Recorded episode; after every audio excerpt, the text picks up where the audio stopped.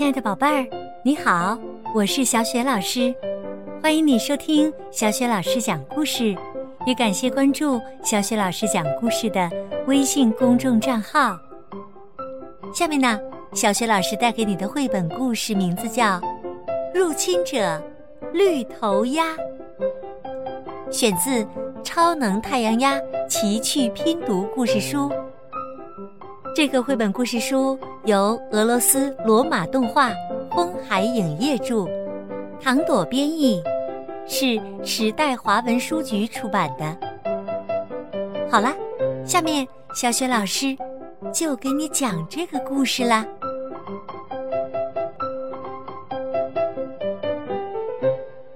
入侵者绿头鸭上集。太阳鸭节马上到了。这天，太阳岛岛主安前起个大早，像往常一样，飞身踩在两只竹竿上，迎着初升的太阳开始练习功夫。他是太阳岛东方鸭公认的勤奋且尽职的守护者。没想到。这天，有一群不速之客——绿头鸭军团抵达太阳岛，打破了这里的宁静。他们威风凛凛，携带大批的弹药武器，叫嚷着降落在岛上。带头的绿头鸭是个高傲的家伙，叫杜克莫斯将军。绿头鸭军团一降落太阳岛，就毁坏了一颗震岛巨蛋。岛上的东方鸭们非常愤怒，有人连忙去报告岛主安前。岛主让大家稍安勿躁，说他们远来是客，或许并不是坏人，然后准备。亲自来跟绿头鸭见面谈谈。岛上的东方鸭听到绿头鸭的消息，都纷纷赶来了。他们看着这群绿头的鸭子，十分不解。他们从不和外界交往，这些绿头鸭到底来太阳岛做什么呢？而且，他们竟然……会飞，绿头鸭杜克莫斯将军来到岛上后，心里有点纳闷儿，于是问副官杜安：“这个夏威夷的景色，怎么和书上描绘的不一样啊？”杜安支支吾吾答不上来。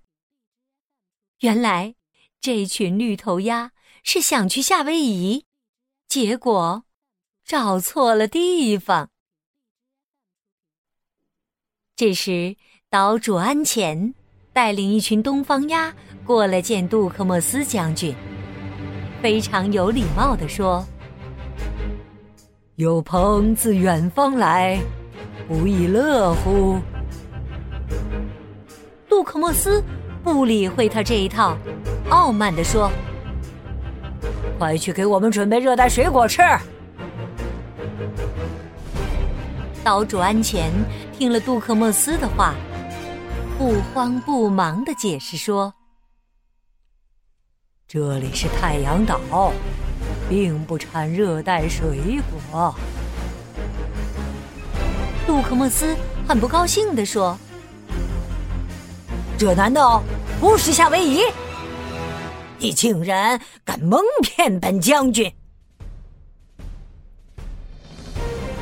杜克莫斯将军的蛮不讲理，让岛主安前感到很没礼貌。这简直是对鸭弹琴。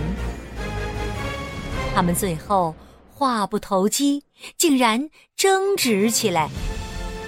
眼见一场较量不可避免了。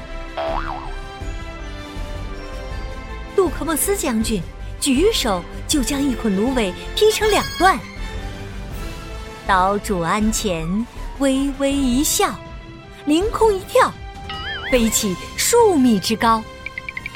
这正是他练习已久的轻身功夫。两人一来二去，交起手来，难分胜负。